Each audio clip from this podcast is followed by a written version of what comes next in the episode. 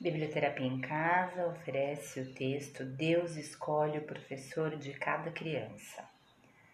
Certo de que existe um plano divino traçado para cada um de nós, uma vez visualizei Deus escolhendo o professor de cada criança em sua infinita sabedoria.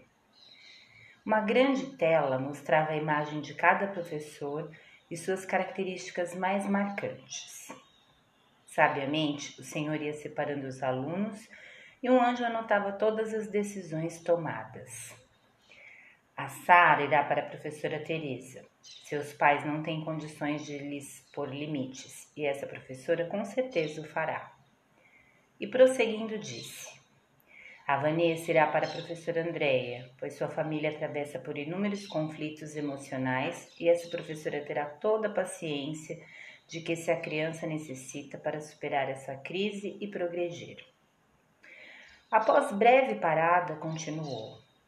O João é uma criança especial necessita de dedicação e ternura na dose certa, e a professora Carolina saberá fazê-lo.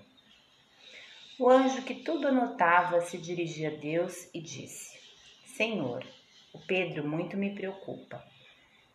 Foi abandonado pelos pais e vive com a tia em condições de extrema pobreza e, para completar, apresenta sérios problemas de aprendizagem. E o senhor, que trazia um sorriso discreto em seus lábios, respondeu placidamente: Tenho reservado para essa criança uma professora com características muito especiais, pois apesar das inúmeras dificuldades que ela passa em sua vida pessoal e profissional, ela não desistiu de continuar lutando por seus sonhos.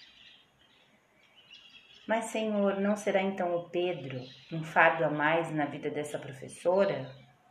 Não, pois todas as vezes que ela olhar para o Pedro, saberá que eu o enviei para ela poder acreditar em seu potencial humano e profissional.